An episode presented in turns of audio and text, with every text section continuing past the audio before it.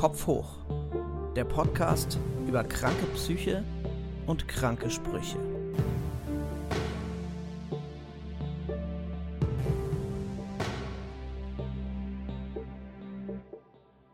Hallo und herzlich willkommen zur neuen Folge von Kopf hoch, meinem Podcast über psychische Erkrankungen und die blöden Sprüche, die man sich manchmal anhören muss. Ich bin Martin Spieß, Schriftsteller, Musiker und Comedian und selbst betroffen von Depressionen und Zwangsgedanken. Der Titel sagt schon ein wenig, es soll hier auch lustig zugehen, was nicht heißt, dass ich mir nur lustige Leute einlade, sondern alle möglichen Leute, die mir so in meinem Leben begegnen, ob nun privat oder beruflich. Das können Künstlerinnen sein, muss aber nicht der Fall sein. Was der Podcast aber vor allem will, ist Sichtbarkeit schaffen und Stigmata abbauen. Weil ich immer noch der Meinung bin, dass psychische Erkrankungen oder die Menschen, die darunter leiden, stigmatisiert sind oder zumindest nicht verstanden werden. Und das finde ich gefährlich beziehungsweise mindestens falsch. Und da möchte ich meinen Teil zu beitragen, das zu ändern.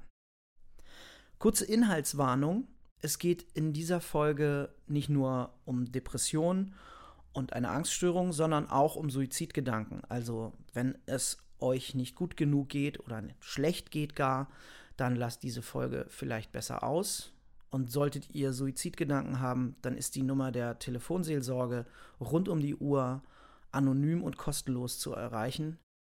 0800 111 0111 und 0800 111 0222. Wie immer sind all diese Infos auch nochmal in den Show Notes. Mein heutiger Gast ist Patricia Paliszewski die im Bereich E-Commerce und Bildung arbeitet. Was ersteres genau ist, wird sie mir wahrscheinlich im Laufe des Gesprächs auch irgendwann erklären. Hallo Patricia, schön, dass du da bist. Hallo Martin, danke für die Einladung. Ja, der Podcast heißt Kopf hoch und im Vorgespräch habe ich schon gesagt, meine erste Frage ist immer, welchen derartigen Spruch hast du dir zuletzt anhören müssen oder was ist so in Anführungszeichen dein Lieblingsspruch? Welchen ich zuletzt gekriegt habe, könnte ich dir gar nicht so genau sagen, weil ich das jetzt äh, nicht so viel Konfrontation hatte in letzter Zeit. Aber mein Lieblingsspruch war bisher immer, du bist doch so lustig oder immer gut gelaunt, dir kann es so schlecht doch gar nicht gehen. Hm, auch sehr schön, ja. Mhm. genau, ja. Ich habe gerade schon in der Anmoderation gesagt, dass es um Depressionen und Angststörungen geht. Und das sind auch deine beiden Diagnosen. Depression, ne, ist halt, äh, ich zitiere da gerne mal Thorsten Sträter, das ist halt irgendwie kein Tatort mit den Muppets, sondern dann äh, ist es halt alle drei Teile Herr der Ringe mit Jean-Claude Van Damme als Gandalf und irgendwie Musik von Andrea Berg. Es ist nicht schön. Wenn mich diese dunkle Wolke trifft, dann merkt man schon, oh oh, irgendwie geht es ihr nicht so gut und Angststörung ich habe früher, ganz, ganz früher als jugendliche Kind kein Problem in sozialen Gefügen gehabt und ähm, dann wuchs das so in mir auf irgendwie. Dann hatte ich eine Angststörung, halt in sozialen Gefügen mich zu finden oder halt auch unter Menschen zu gehen eine Zeit lang. Das, das waren so meine größten Schwierigkeiten damit. Du hast auch im Vorgespräch gesagt, so dein eigenes Leben auf die Reihe zu kriegen, was ja auch so ein Bestandteil einer Depression ist oder sein kann, weil man sich dann eben so aus Angst davor, es eben nicht auf die Reihe zu kriegen, zurückzieht in sich und dann entsprechend es immer schwieriger wird, wieder in die echte Welt oder zwischen Menschen zurückzukehren. Ganz genau, das hast du sehr schön gesagt. Das ist auch so, also klar, ne, wie habe ich gemerkt, dass ich das ich krank bin oder dass mit mir was, also dass mich was belastet. Ich will nicht sagen, was mit mir nicht stimmt, weil mit uns stimmt alles, ähm, die, die auch krank sind.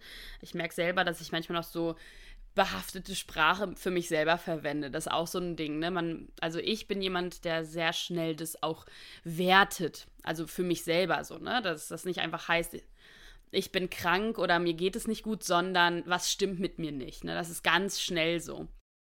Ich finde das total bezeichnend, dass man äh, immer wieder ganz schnell in so einen wie automatischen Selbstverurteilungsmodus gerät. Mhm. Also man kann super viel gelernt und erkannt haben, dass man das irgendwie bitte schön vermeidet oder so, mhm. aber man gerät immer wieder dann auch und ja, ich bin ja nichts wert oder mhm. keiner findet mich gut und natürlich geht es mir jetzt wieder schlecht, ich übe ja nicht genug. Also diese genau. ganzen total toxischen Mechanismen, die man eigentlich schon erkannt und, und auch irgendwie zu überwinden gelernt hat. Man hat so viel gelernt, man hat seine, seine kleinen Mechanismen, die man irgendwie benutzen könnte oder kann, theoretisch, von der Theorie. Ähm, aber dann trotzdem findet man sich wieder in so Situationen, wo man genau das nicht anwendet. Ne? Und das ist so ein bisschen. Aber genau, ich habe halt gemerkt, ich kriege mein Leben so, wie es, wie, wie, selbst wie ich oder wie anderes von mir erwarten, nicht mehr hin. Und dann hat sich das, also ich habe wirklich von innerhalb eines Jahres ist mein Leben halt ein bisschen gecrashed. So, und ähm, vorher war ich halt äh, sehr arbeitsam, hatte zwei Jobs, ähm, war immer viel unterwegs, was schon quasi ein Vorbote war. Aber äh, damals habe ich das nicht erkannt. Also ich weiß nicht, wer sich darin wiederfindet, ne? bis man erkannt hat, dass das auch schon ein ungesundes äh, Verhalten war mit sich selbst. Ähm, zum Beispiel, also bei mir war es dann, äh, wie hat mein äh, Therapeut so schön gesagt, ähm, er sagte halt, dass es war eine ganz typische hyperfunktionale oder hochfunktionale Depression. Und für mich war das meine, meine beste Zeit. Ne? Ich habe gedacht, ich habe es voll drauf. und mir geht's gut, muss es ja, weil ich habe ja irgendwie einen Job, sogar zwei und geldtechnisch läuft es auch ganz gut. Genau, ich hatte aber halt zum Beispiel mein Abi abgebrochen. Das hatte mich tatsächlich mehr belastet, als ich ähm, mir zugestanden habe damals. Und äh, dann ging es mir körperlich auch nicht mehr so gut, weil ich halt nur noch gearbeitet habe. Nebenbei hatte ich dann vielleicht auch nicht so tolle Beziehungen, die ich aber damals natürlich als total super ähm, bezeichnet habe.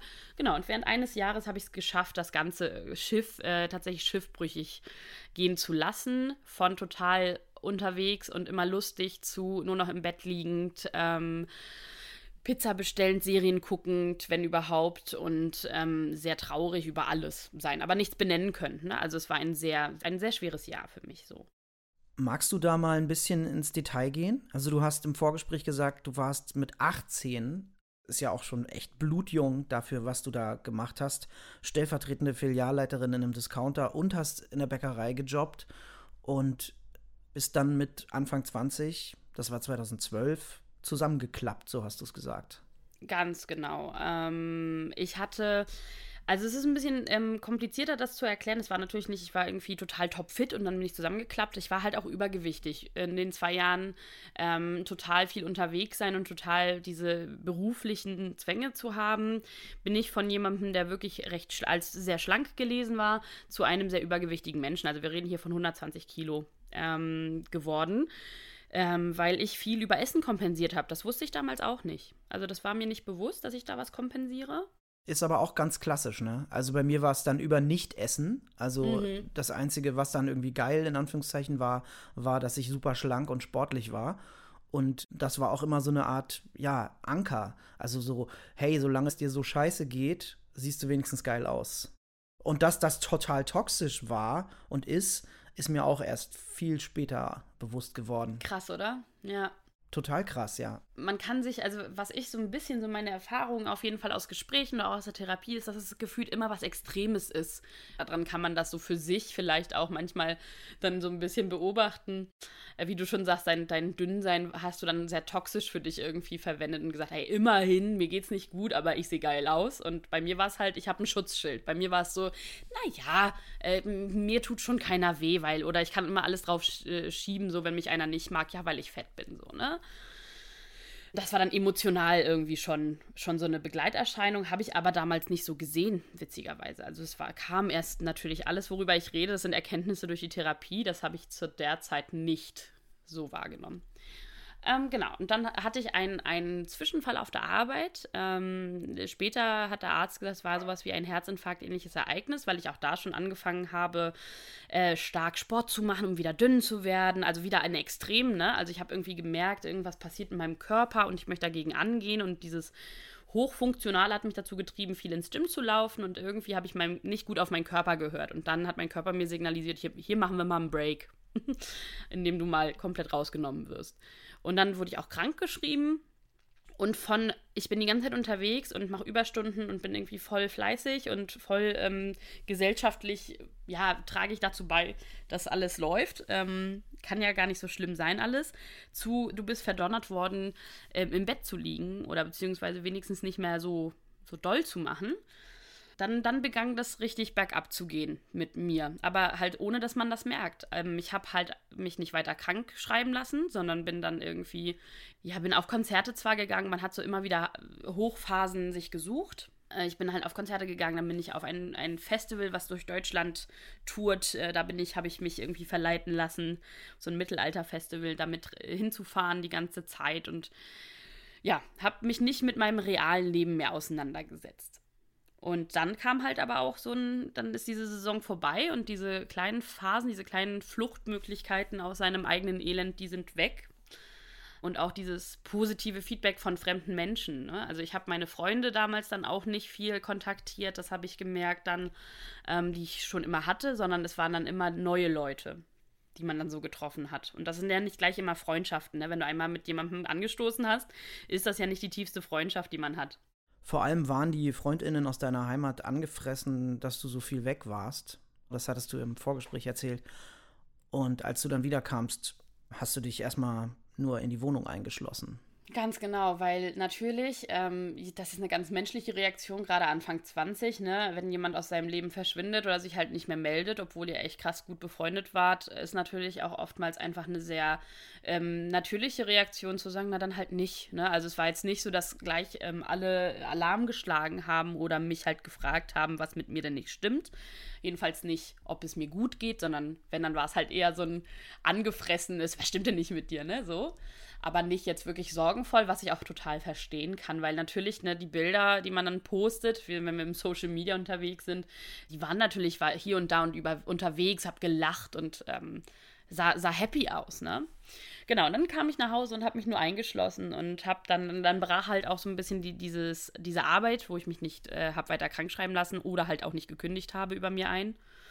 Da waren dann plötzlich dieses reale Leben wieder da, so mit ganz doll sich kümmern müssen und das habe ich nicht hingekriegt. Ich lag im Bett und habe die Augen geschlossen und habe den Briefkasten nicht geleert. Ähm, bin, also einkaufen war auch echt rudimentär.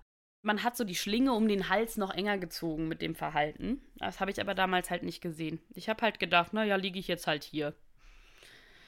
Ist dann so. Also ehrlich gesagt, ich kann dir, also in der Zeit ging es mir richtig schlecht. Und natürlich hatte ich auch Gedankengänge, ähm, die du auch gesagt hast, äh, in, der, in der Triggerwarnung, die waren vielleicht nicht ganz lebensbejahend. Aber ähm, ich habe in dem Moment nicht gecheckt, dass mit mir was nicht stimmt. Ich habe zu viel Alkohol getrunken, viel zu viel, viel zu lange, viel zu oft in der Woche. Ist ja aber auch eine ganz klassische äh, Reaktion darauf, ne? Also, um irgendwas zu fühlen oder um das zu viele Fühlen irgendwie zu betäuben, greifen depressive Menschen zu Alkohol oder zu Cannabis, um sich einfach irgendwie abzudämpfen. Voll das ist was ganz, ganz Natürliches. Und dass man erst, also ich habe das schon so oft gehört, nicht nur hier im Podcast, sondern auch einfach in Gesprächen mit bekannten Freundinnen, dass die am Anfang überhaupt nicht gecheckt haben, dass sie krank sind. Das finde ich ja das äh, Gefährliche, das, was ich auch in der Anmoderation gesagt habe, an psychischen Erkrankungen, dass einfach auch viel zu viele Leute immer noch nicht so richtig Bescheid wissen, wie die Symptome Aussehen einer psychischen Erkrankung oder, wenn sie es wissen, trotzdem Angst davor haben, damit offen umzugehen, weil eben ganz viel Reaktionen darauf eben diese blöden Sätze sind von jetzt reiß dich doch mal zusammen oder das ist doch nur Kopfsache oder äh, guck doch mal einen lustigen Film oder so. Geh doch mal raus ein bisschen. Du musst auch ein bisschen mehr spazieren gehen. Dann, also mir wird das auch nicht gut gehen. genau. Ja. Genau. Mach mal Sport und dann geht's dir sofort wieder gut. So, ja, genau. Wie ist es denn gekommen, dass du dann die Hilfe gesucht hast, beziehungsweise wie lange hat dieser Zustand angehalten? Also gab es irgendwann einen Impuls von außen oder hast du irgendwann gemerkt, oh oh, hier läuft was schief? Das war ein Impuls von außen tatsächlich. Ähm, ich habe nochmal nach unserem Vorgespräch drüber nachgedacht, ob das direkt nur ein krasser Winter war oder ob ich das ein ganzes anderes Jahr noch weitergezogen habe, bis dieser Moment kam. Ich konnte leider in den Aufzeichnungen auch nicht konkret finden, ob das so ist oder nicht. Aber auf jeden Fall kam tatsächlich eine Freundin, die auch struggelte. Das, sie hatte auch eine Depression, aber sie hatte vor allen Dingen, das wusste, also wir hatten da schon viel drüber gesprochen, sie wusste für sich schon, okay, ich muss mal zum Arzt, irgendwie habe ich vielleicht eine Persönlichkeitsstörung irgendwie, ne? Sie war sich irgendwie sicher, irgendwas, ähm, sie, sie muss da mal sich Hilfe suchen irgendwie. Und sie war dann schon unterwegs ähm, in dem ganzen Psychologen Urwald, in dem ganzen Ärzte, äh, Ärztinnen-Urwald und äh, hatte mich irgendwann mal spontan besucht und das hat natürlich nicht so gut funktioniert, beziehungsweise sie hat halt gesehen, wie, wie ich lebe zu der Zeit oder wie ich dahin sieche, weil ich natürlich nicht meine Wohnung im Griff hatte, weil ich, also wirklich, das, also man kann gefühlt immer ablesen, wie es mir geht. Das zieht sich auch ein bisschen bis heute. Wenn, wenn, wenn es aufgeräumt ist, kann man eigentlich sicher sein, dass ich gut klarkomme. Und wenn es nicht so richtig aufgeräumt ist oder sehr chaotisch wirkt, dann ist wieder was. Oder dann, dann habe ich mich gerade nicht mehr gut im, im Griff. So. Ja, und zu dem Zeitpunkt war es irgendwie die klischeehaften Pizzakartons und das Bett als Lebensmittelpunkt. Ganz genau. Und das war natürlich, und ich sah natürlich aus wie, also ich kann euch nicht sagen, es klingt jetzt vielleicht ein bisschen eklig, aber wann ich das letzte Mal geduscht habe oder mich so körperpflegemäßig tatsächlich mit mir selber beschäftigt habe, das äh, war bestimmt auch nicht am selben Tag. So können wir es auf jeden Fall sagen. Hm. Aber es ist ja auch wieder was ganz Klassisches und was Leute auch immer nicht verstehen, also verständlicherweise würde ich sogar sagen, also soweit würde ich mich aus dem Fenster lehnen, denn man kriegt es ja nicht so richtig irgendwie in den Kopf, die Vorstellung, dass zu duschen eine Kraftanstrengung ist, die man als erkrankter Mensch nicht hinbekommt. Also ja. das ist so, was? Du musst ja nur rein und einen Hahn aufdrehen. Also kann doch nicht so. Aber dass das, allein dieser Gedanke, also allein dieser Gedanke, ich muss jetzt aufstehen und dann muss ich die zwei, drei, vier, fünf, sieben, zehn Meter ins Bad gehen. Und dann muss ich mir da ein Handtuch nehmen. Und dann muss ich, also weißt du, so diese, allein das, dieser Gedanke, man, das ist ja ganz klassisches Wort, katastrophisieren, was da mhm. alles an Aufwand und Angst und äh, so weiter passiert. Allein nur durchzudenken, was man, welche Schritte man alle befolgen muss, um sich zu duschen. Das macht halt eben das so unmöglich das macht das unmöglich, das macht das auch, ne? Ich würde das, also ich habe das nicht ähm, direkt in Bezug auf diese Angststörung gepackt, aber so dieses, wenn ich dusche, dann müsste ich Wäsche waschen, dann muss ich, also da, die Konsequenzen dahinter auch, ne? Also quasi, wenn ich damit anfange, dann kommt ja ganz viel dazu. Am liebsten ändere ich an meinem Zustand gar nichts, weil dieser Zustand, in dem ich mich gerade befinde, so hat man ja die Illusion. Also ich will es als Illusion bitte bezeichnen, weil es ging einem ja nicht gut.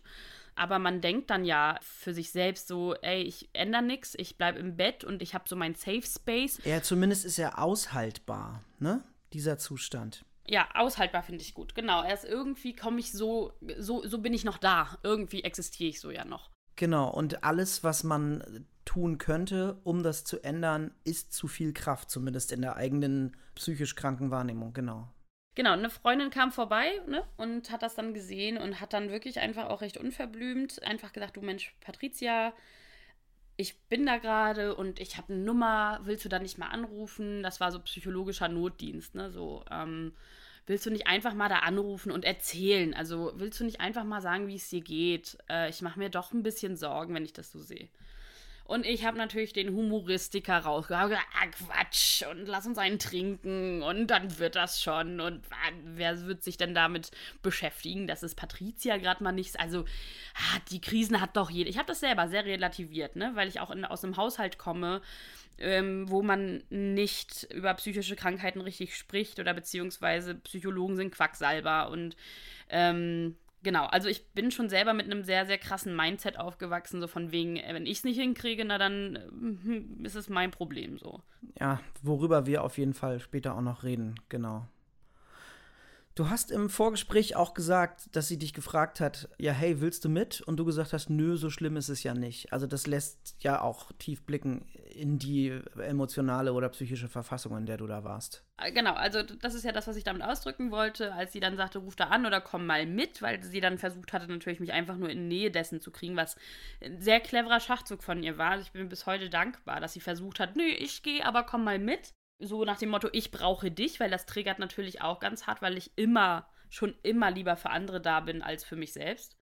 Ist ja auch einfacher, ne? Also so, so paradox das anmutet, aber es ist ja immer einfacher für äh, andere da zu sein, weil man emotional nicht involviert ist, beziehungsweise nicht betroffen. Ja, genau. Das stelle ich auch immer wieder fest. Also ich bin wahnsinnig gut darin, die psychischen Erkrankungen oder auch nur Probleme anderer Leute zu analysieren und super tolle Ratschläge zu geben. Aber wenn ich selber in einem Tief bin, ja, Pussekuchen. Du bist ja nicht in der Umsetzung dann, ne? Du bist ja nur Begleitung, ne? Du gibst halt den Impuls rein, du versuchst sogar ein bisschen Kraft vielleicht zu geben, aber letzten Endes diese harte Arbeit, und wir wissen ja, dass das harte, also ein hartes Stück ist, sich selbst da rauszuziehen aus so einem Loch, das muss jeder für sich machen. Deswegen ist es halt einfacher für andere da zu sein, weil du das natürlich sagen kannst. Das ist, das kostet dich wenig Kraft, im Gegensatz es zu tun. Genau, also ich, ich habe dann gesagt, nee, so schlimm ist es nicht. Ich habe versucht, wirklich da noch irgendwie einen Schein irgendwie aufzubauen, scheinbar, oder zu sagen, ja, ich war halt auch immer die, die nur geholfen hat. Ne? Ich war halt nicht die, die als schwach, oder, also es ist auch nicht schwach. Es ist nicht schwach, aber so, ich, ich selber habe mich schwach gefühlt, ne? Oder gesehen. Ich habe das sehr hart gewertet. Ähm, und dachte dann so, okay, dann versuche ich ihr da halt klarzumachen, nee, ach, so schlimm ist es nicht. Und ähm, ja, genau. Das habe ich versucht, ihr so zu vertellen erstmal. Und dann? Hm, dann ähm, bin ich aber tatsächlich, also es wurde halt noch ein bisschen schlimmer mit allem, also es spitzte sich alles sehr, sehr viel zu. Ähm, warte kurz, ich habe kurz einen, einen Aussetzer im Kopf. Ich merke halt auch seit dem Vorgespräch, dass ähm, ich habe immer gesagt, es ist überhaupt kein Ding für mich, darüber zu reden. Äh, merke aber tatsächlich, wenn man so es geht dann um diese Krankheit, ne? Es geht ja nicht nur darum zu erzählen, Patricia, erzähl mal aus deinem Leben und wo, wie, wie war dein Weg? Und dann ist man, hat man dieses Kapitel auch irgendwann abgeschlossen der psychischen Erkrankung und sagt, ja, aber heute stehe ich da und da, ne? So. Also es fällt mir schwer, jetzt also diese, diese Verantwortung ähm, zu nehmen, das Stigma aufzubrechen und zu sagen, hey, es ist völlig in Ordnung, drüber zu reden. Also das fällt mir schwer. Mein Kopf will sich damit auch nicht nur beschäftigen und sagen, komm, Patricia. Deswegen, ne, wenn du sagst, du hast im Vorgespräch das und das gesagt, das lasse ich nicht absichtlich aus, sondern das ist dann echt so, dass der Kopf sagt, komm, wir gehen einen Schritt weiter. Also wir, wir gehen da nicht mehr so tief rein. Ne? Du, das ist äh, auch gar nicht böse gemeint, wenn ich das sage, nur das ist immer ganz schön, weil es so einen roten Faden ermöglicht. Also genau, was dann passiert ist, ähm, wie es dann weiterging, ist einfach tatsächlich, sie hat es nochmal mir vorgeschlagen. Ähm, hier, Patricia, willst du da nicht ähm, anrufen? Ja, total. Ähm, ich muss auch, sie war auch nie eine, eine meiner besten Freundinnen, das muss man auch sagen. Ähm, wir waren nie sehr eng befreundet. Ähm, und trotzdem war sie dann diejenige, die das gesehen hat. Aber sie war die Einzige, die halt noch mal vorbeigekommen ist. Also ich hatte Glück mit ihr. Und sie hatte halt gesagt, ruf da doch noch mal. Willst du da nicht doch noch mal anrufen? Und dann habe ich es nicht mehr diskutiert und habe angerufen. Und habe dann mit der Frau am psychologischen Notdienst quasi telefoniert, die dann abgeklopft hat, wie schlimm es gerade um mich steht. Also mit, mit diesen Fragen, ne? Ähm, wie stark sind ihre Suizidgedanken? Ähm, oder habe ich dann noch sehr witzig irgendwie drauf versucht zu reagieren, solange es genug Serien gibt, werde ich mich schon nicht umbringen. Was nicht sehr witzig ist, rückblickend. Aber ich dachte das in dem Moment, ähm, dass ich da ja gerade noch voll der, voll der Lustige bin. Ehrlich gesagt hat bei mir der Humor, gerade was so Suizidgedanken betrifft, beziehungsweise betraf, oft geholfen obwohl ich den Gedankengang sehr gut kenne von, naja, jetzt habe ich hier gerade noch diese Übersetzung in Arbeit. Aber wenn ich die abgeschlossen habe, dann kann ich mich umbringen. Ich kann die jetzt ja nicht im Stich lassen, ne? So mhm. war dann so ein bisschen mhm. mein Gedanke. Da habe ich mich dann, als ich im Nachhinein drüber nachgedacht habe, dann auch gedacht, okay, das ist ja übel, dass jetzt der Kapitalismus so quasi dein Retter in Anführungszeichen mhm, gewesen ja. ist. Ähm, das ist ja fast ein bisschen traurig. Du fühlst dich so verpflichtet einem Auftraggeber, dass mhm. du sagst, du kannst den jetzt nicht im Stich lassen. Auf der anderen Seite eben entsprechend schön, äh, ja, dass dem so war, ne? Also sonst ja, man baut sich halt diese Anker, ne? Also um das mal ein bisschen zu, also ich finde das, also es klingt sehr hart und du hast wahrscheinlich in dem ganz klassischen ähm, System recht zu sagen, es war wahrscheinlich nur der Kapitalismus. Ich habe immer das Gefühl, man baut sich so Anker, so letzte Anker, so ähm, dass das auch ein Schutzmechanismus unsererseits ist, hoffe ich immer die, ob das jetzt Pflichtbewusstsein ist oder irgendwas, dass man wirklich äh, sich nicht einem Trigger hingibt oder dass nicht irgendein Impuls kommt, der einen irgendwie gerade nicht nachdenken lässt und dann so etwas Finales tut, sondern dass man kleine Anker sich baut, so von wegen, ich kann nicht, weil oder ich könnte selbst nicht gehen, weil. Ähm, und ich, ne, ich, ich, ich, äh, und wenn es bei mir die Serien waren, dass ich gesagt habe, nee, Bett und Serie, alles andere ist wieder zu viel Arbeit. Also ich glaube, so habe ich sogar noch gesagt, ne? Also weil dann, wer muss es denn wegmachen? Also dann habe ich das irgendwie so ganz. Äh, meine, meine, mein, meine Existenz ist, wenn sie dann ja endlich ist, auch immer noch eine Belastung für irgendwen. Und dann, ich kann mich da ja dann auch nicht drum kümmern. Also sitze ich lieber hier und kümmere mich noch irgendwie rudimentär um mich selbst und falle niemand anderem zu Last.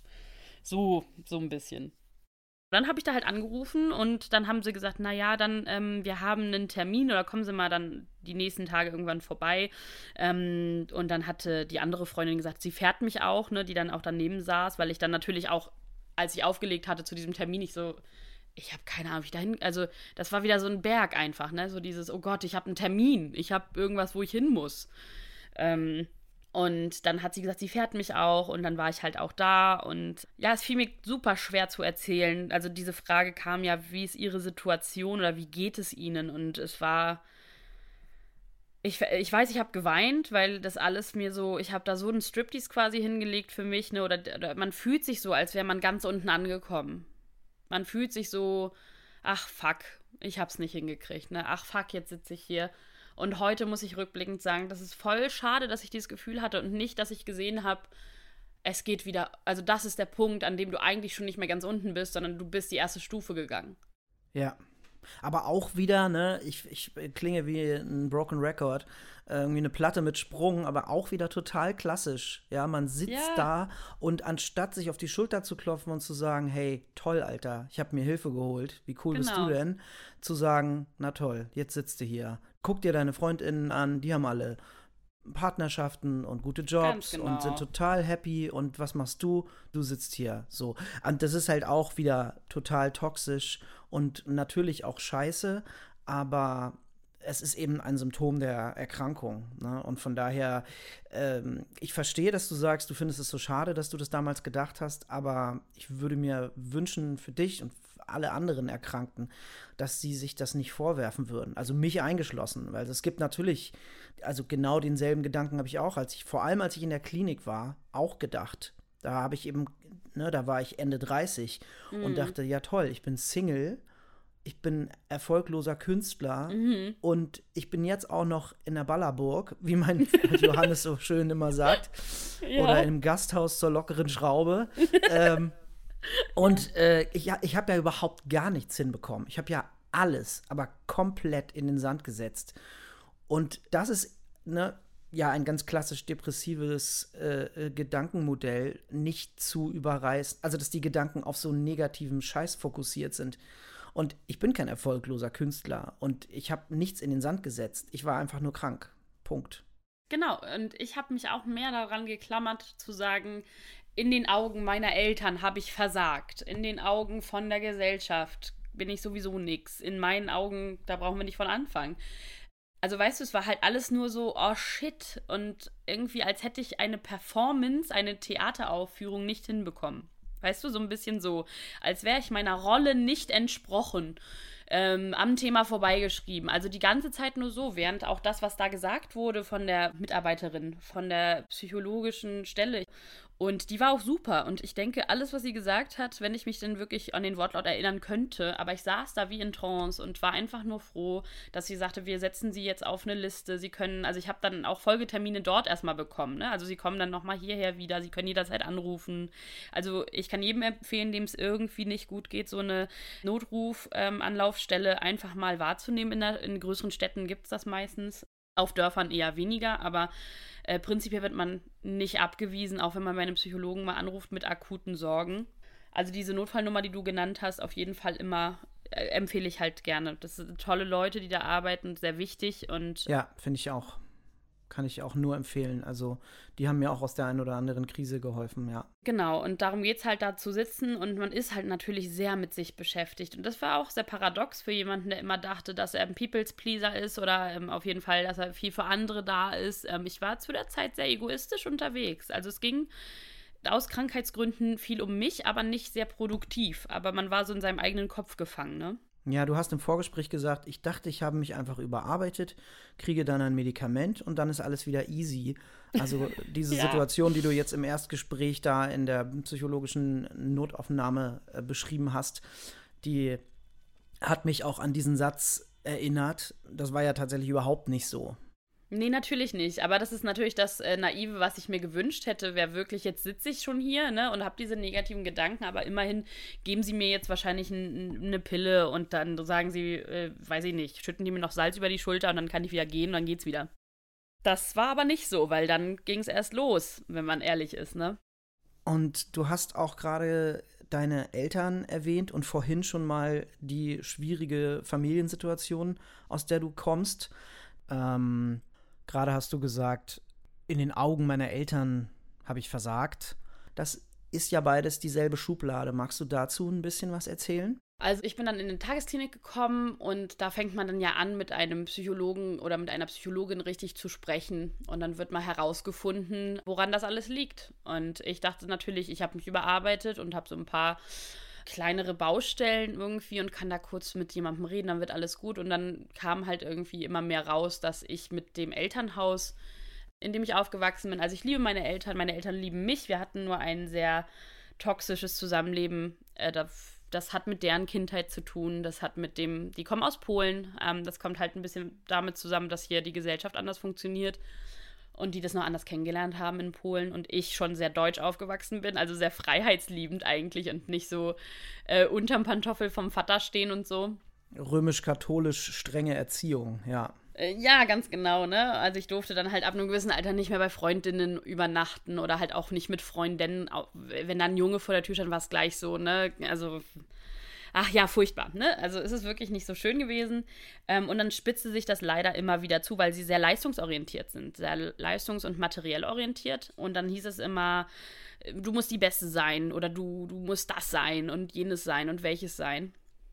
Und dieser Druck, mit dem ich aufgewachsen bin, ich bin mir sicher, dass meine Eltern das nicht absichtlich gemacht haben, wie das in den seltensten Fällen Eltern mit Absicht machen. Naja, genauso wie du ein Produkt deiner Sozialisation bist, waren und sind die das auch. Und die haben einfach nicht aus ihrer Haut gekonnt du, du, versuchst mit diesem Podcast ja auch ein großes Stigma aufzubrechen. Und damals, ähm, als mein Vater aufgewachsen ist, der kennt das nicht, dass sein Vater irgendwie Gefühle gezeigt hat. Ne? Und das, äh, das nimmt man ja mit. Also irgendwie verschiedenste Sachen über, über richtig offen zu reden auch. Also dass man Dinge beim Namen nennt. Also sei es jetzt ähm, Liebe, wen liebe ich zum Beispiel, sei es halt andere Sachen, ne? wenn man das, wenn man denkt, okay, ich entspreche meinen Eltern nicht, dann ist es irgendwie gleich ein Tabuthema und man tanzt ein bisschen sehr um, umeinander rum. Und selbst in so einer offenen Familie wie meiner, also wo meine Mutter Erfahrung mit psychischen Erkrankungen machen musste, die hatte vier schwere depressive Episoden und mein Vater hat nach dem Ausstieg aus der Gemeinschaftspraxis, die er mit meiner Mutter zusammen geführt hat, auch noch eine Weiterbildung zum Psychotherapeuten gemacht und hat dann als Psychotherapeut noch ein paar Jahre gearbeitet. Also selbst in dieser sehr reflektierten und offenen und liebevollen Familie mit Bewusstsein für die Existenz von psychischen Erkrankungen war auch ich noch irgendwelchen ähm, Selbststigmatisierungen unterworfen und habe irgendwie mich dafür verurteilt, jetzt krank zu sein. Und mein Vater ist Anfang der 70er aus der DDR geflohen und saß im Gefängnis und du heulst hier rum, weil du kein erfolgreicher Künstler bist. Also dieses ganze eklige, whataboutistische Selbstruntergemache und so. Das finde ich krass, wie viel da an Ballast, egal wie liebevoll auch die Familie ist und so, da noch vorhanden ist. Es ist halt eine Krankheit, die entsteht halt, die kann in jedem Surrounding entstehen. Das finde ich halt zum Beispiel. Ne? Also das, das entsteht und dann bist du halt krank und ähm, wo, wo ich halt auch von weg musste in der Therapie ist genau das. Also auch weg von, ich habe mich überarbeitet, deswegen ist das so. Also nach einer Begründung suchen. Warum bin ich denn jetzt so? Das war irgendwie sehr lange Kernthema und es bleibt auch lange Kernthema und man beschäftigt sich auch damit. Aber so vom Kopf her muss, musste ich mich da auch ein bisschen von lösen. Und es tat mir auch gut, als ich einfach sagte, okay, ich nehme jetzt nicht nur den, die Grundsuche, sondern ich gehe jetzt in die Verhaltenstherapie und sage, wie, wie verhalte ich mich denn gerade und wie müsste oder wie will ich mich denn verhalten? Und dann löse ich erstmal diese Knotenpunkte. Weil natürlich, hast, also ich hatte halt die Wahl, ähm, tiefenpsychologisch da reinzugehen in meine Problematik oder halt erstmal die Symptome zu bekämpfen und halt auch gerade verhaltensmäßig wieder ja, leben zu können. Ich möchte nicht funktionieren sagen, weil das finde ich auch nicht schön, aber halt, dass man wieder le lebensfähig ist. Ne? Und äh, das war dann doch, also es war eine gute Entscheidung, erstmal wieder lebensfähig zu werden, anstatt, ähm, also für mich persönlich. Das kann jeder ganz anders sehen, jeder Weg ist individuell, aber für mich war es richtig, erstmal ähm, verhaltenstherapeutischen Ansatz zu nehmen und zu gucken, okay, wie hebel ich meinen Gedankenkreisel, meine Entscheidungsfindung aus und wie kann ich da rein, weil ich ähm, mir war nicht bewusst, dass ich in so einem ICE sitze der Entscheidung, ne? Und ich musste in der Therapie wirklich quasi ähm, lernen, wenn mich einer was fragt, wie zum Beispiel, kannst du mir beim Umzug helfen? Und es war jemand, mit dem ich befreundet war oder halt auch eine, Be eine Bekanntschaft, dann habe ich sofort Ja gesagt.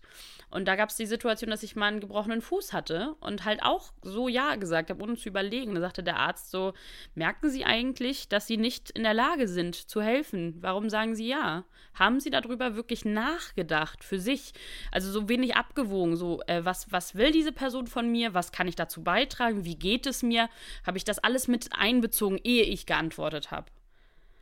Und das habe ich nie. Ich habe immer impulsiv reagiert, impulsiv geantwortet. Natürlich aus bestem Gewissen und Gewissen. Also ich wollte ja helfen. Ne? Also das Jahr war, ja, ich möchte dir helfen. Ja, ich mag deine Freundschaft. Ja, ja, ja, ja. So, ne? Aber nicht, ob das gerade für mich auch gut ist. Oder ob das überhaupt funktionieren kann. Oder ob ich da überhaupt, also ob das, ja, ob es mir danach nicht vielleicht schlechter geht, wenn ich mit dem gebrochenen Fuß einen Schrank hochtrage, so nach dem Motto. Ist das gut? Und das habe ich halt in der Therapie gelernt oder angefangen aufzuarbeiten. Und ähm, ja. Und nach dieser Tagesklinik hast du nochmal eine ambulante Therapie gemacht? Genau, ich hatte, ich hatte sehr viel Glück, ähm, weil ich den Therapeuten, den ich dort bekommen habe, also den, den, äh, den Psychologen, den ich dort hatte, ähm, der, der hatte noch so nebenbei ein paar Ambulanzplätze theoretisch machen das äh, Ärzte aus der Tagesklinik nicht viel, aber er hatte halt noch irgendwie mal so zwei Tage die Woche, wo er halt Leute noch ähm, behandelt hat und jemand hat gerade bei ihm aufgehört und dann hat er mir halt vorgeschlagen, ob ich nicht bei ihm bleiben möchte, weil theoretisch musst du dir nach der Tagesklinik ja erstmal einen ambulanten Arzt suchen oder eine Psychologin oder einen Psychologen, ähm, wenn du denn sagst, du machst weiter mit der Psychotherapie. Es ist ja idealerweise so, dass du dir zur Nachsorge einen Therapeuten oder eine Therapeutin suchst. Genau.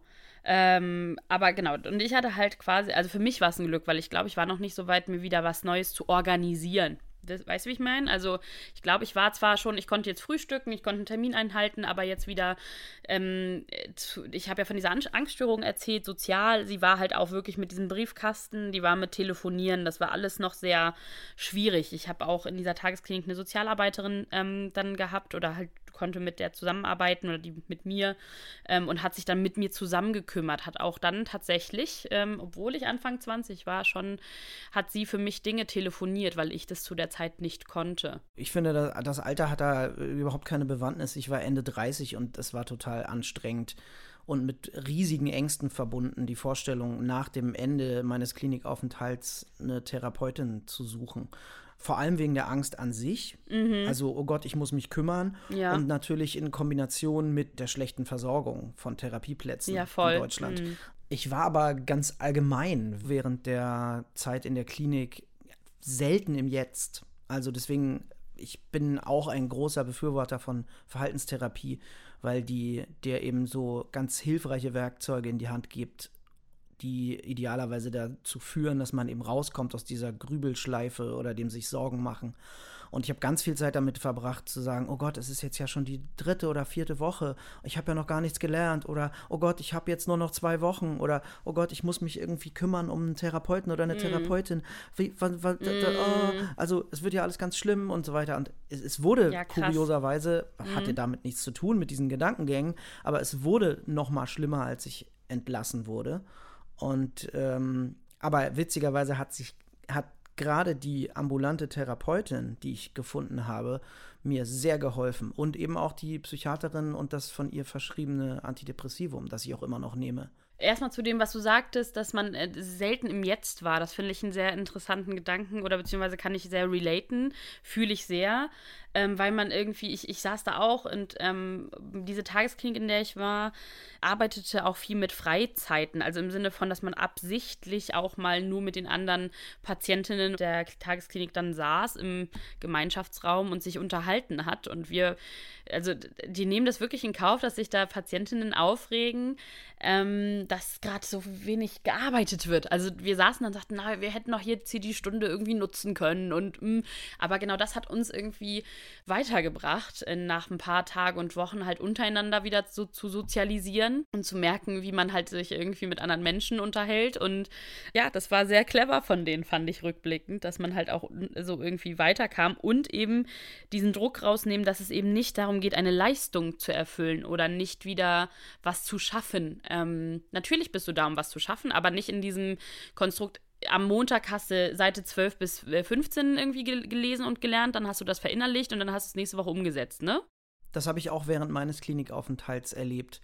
Meine für mich verantwortliche Psychologin hat mich tatsächlich irgendwann auf eine zwanghafte Persönlichkeitsstörung untersucht, weil sie meinen Ansatz, alles richtig machen zu wollen und zu jeder Sitzung und zu jeder Übung und zu jeder Stunde und allem, wofür ich eingetragen war, zu gehen, zwanghaft fand, noch über den, die eigentlichen Zwangsgedanken hinaus.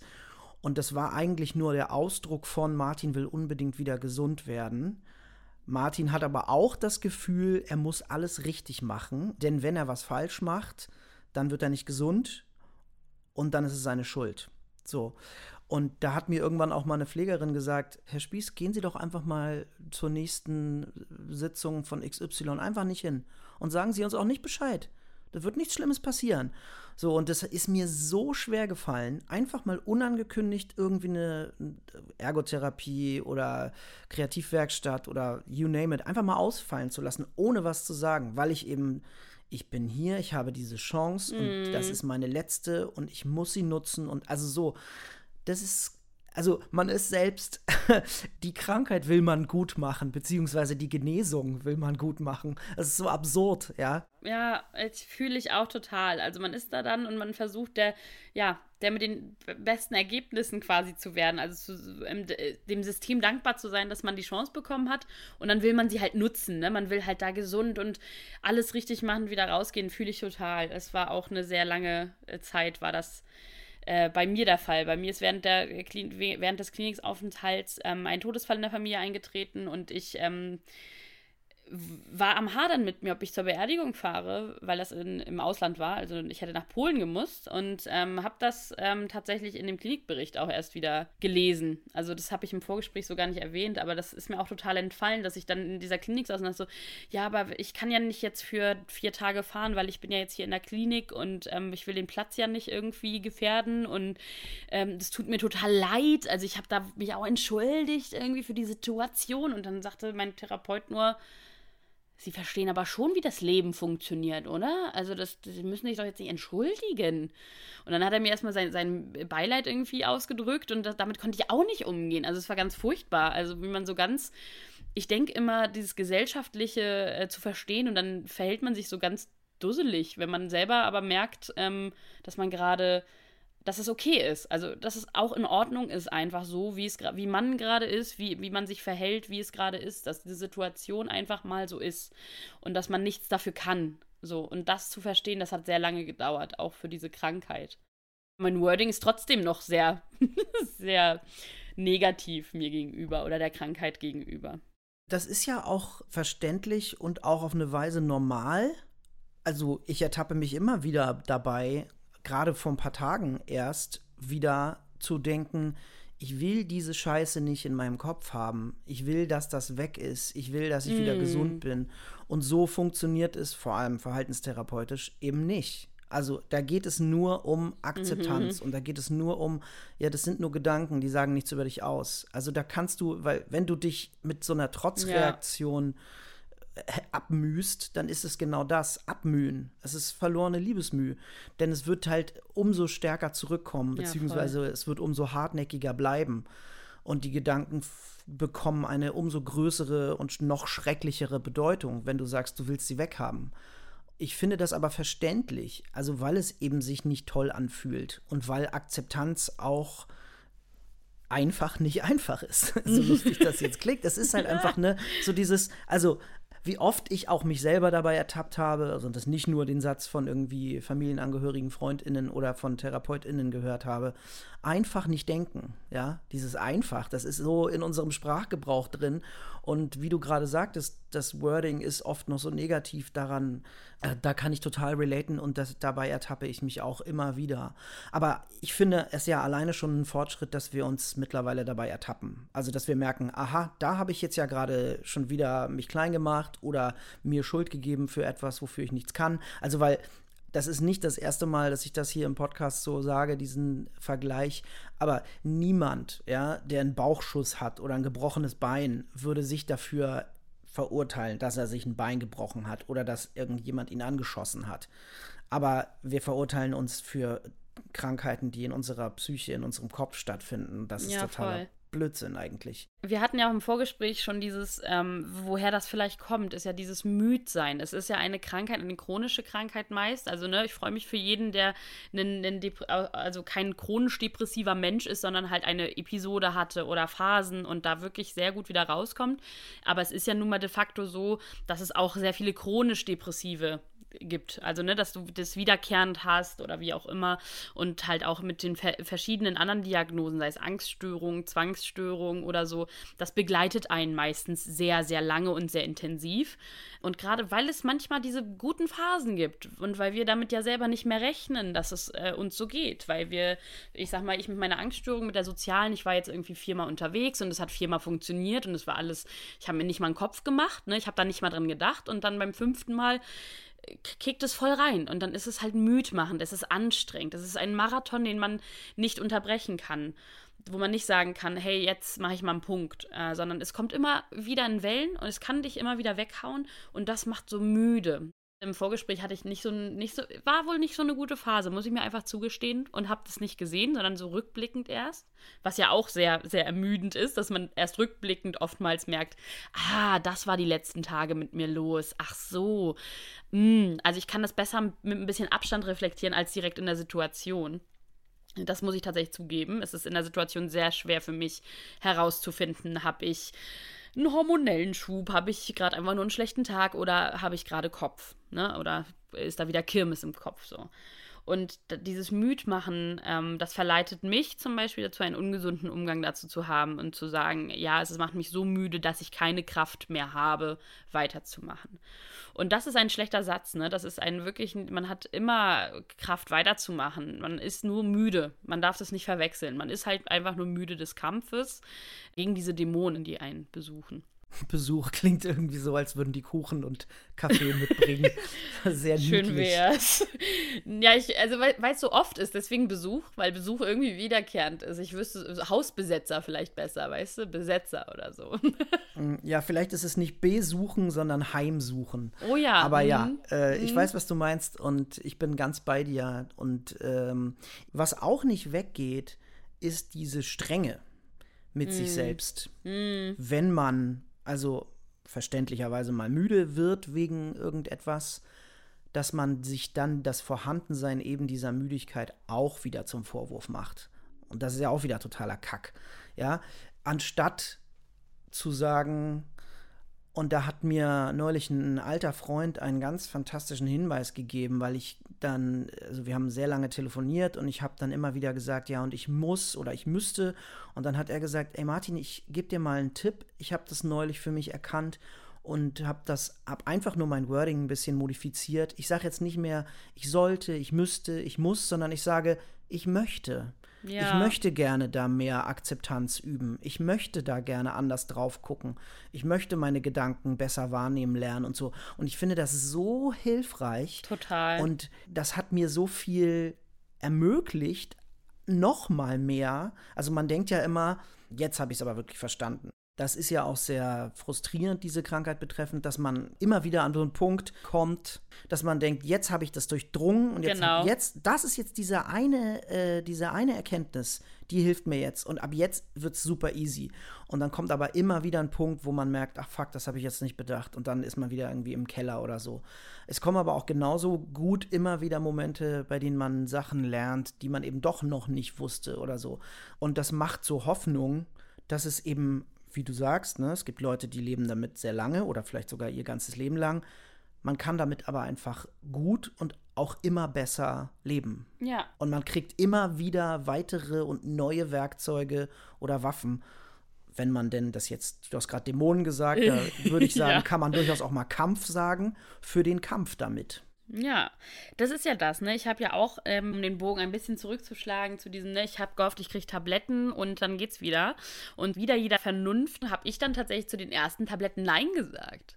Ich wusste oh, auch nicht warum, aber krass, ich habe ich das erste Mal Nein gesagt und dann war ich ein paar Wochen in der Klinik und dann habe ich mich halt ähm, auch medikamentös behandeln lassen.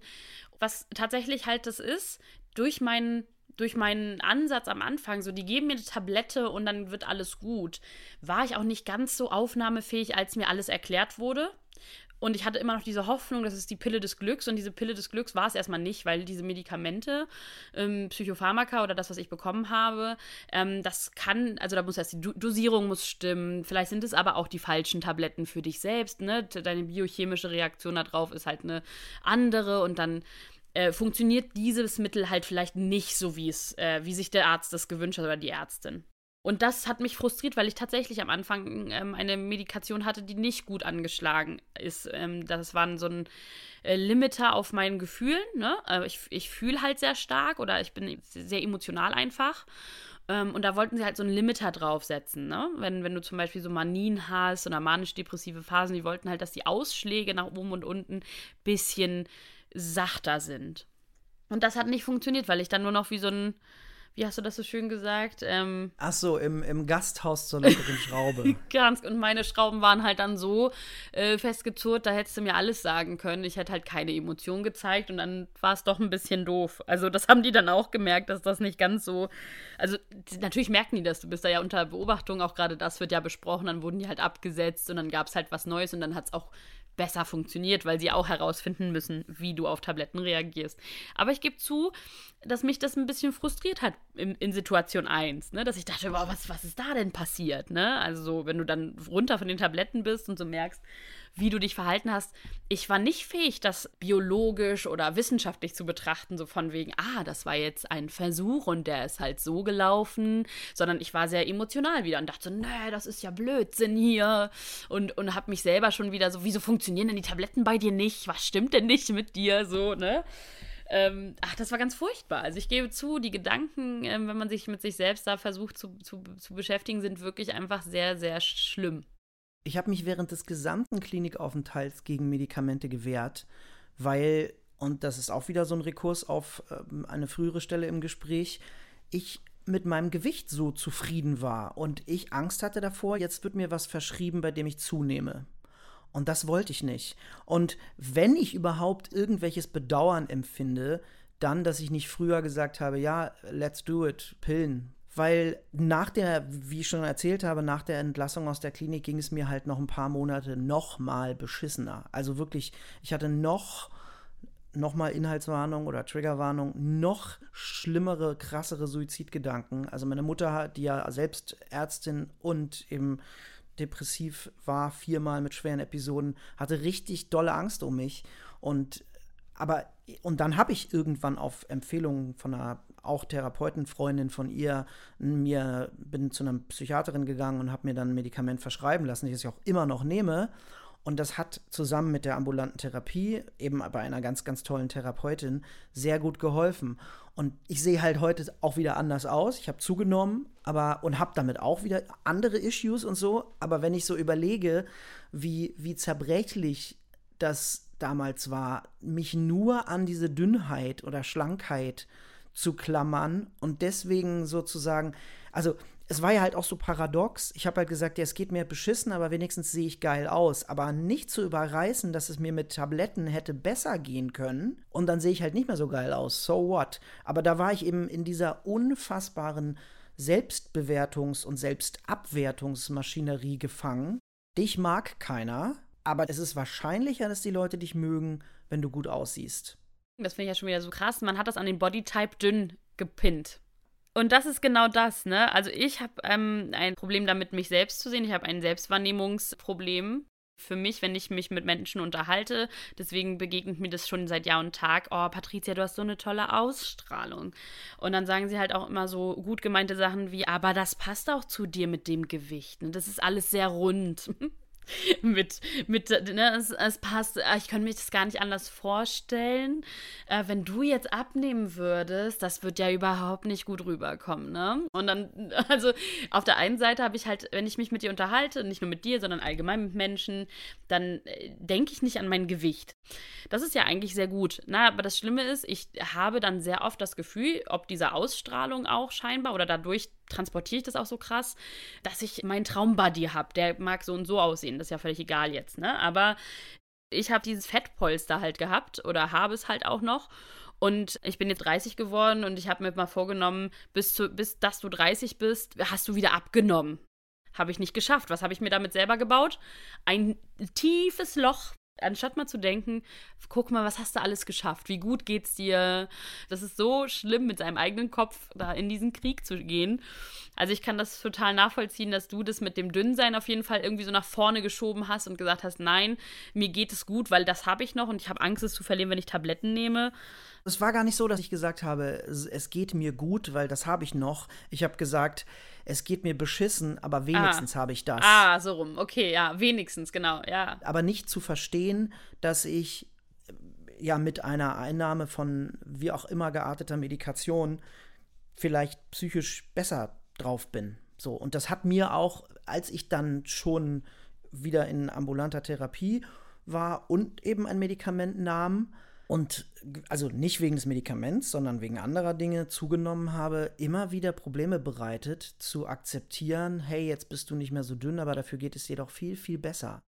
Also, und ich auch viel öfter, als ich mich selber daran erinnert habe, von außen daran erinnert werden musste, jetzt von meiner Partnerin oder meiner Mutter zum Beispiel, die gesagt haben, ey Martin, bedenk doch mal bitte, wie beschissen es dir ging damals. Dann sahst du halt irgendwie äh, toll aus oder so. Und Spoiler Alert, ich sah nicht toll aus. Ich habe mir mal Fotos angeguckt, irgendwie mhm. neulich, und ich sehe wirklich richtig, richtig krank dünn aus. Also es ist wirklich, ich habe ja, also ich habe fast, als ich aus der Klinik entlassen wurde, habe ich fast so viel gewogen, wie ich mit 18 wog. Also es waren, Ach, also mit, mit 18 habe ich 58 Kilo gewogen, als ich aus der Klinik rauskam, waren es 59,5. Das war einfach das war, das, weißt du, mit, mit Ende 30 ist das einfach nicht gesund. Punkt. Mhm.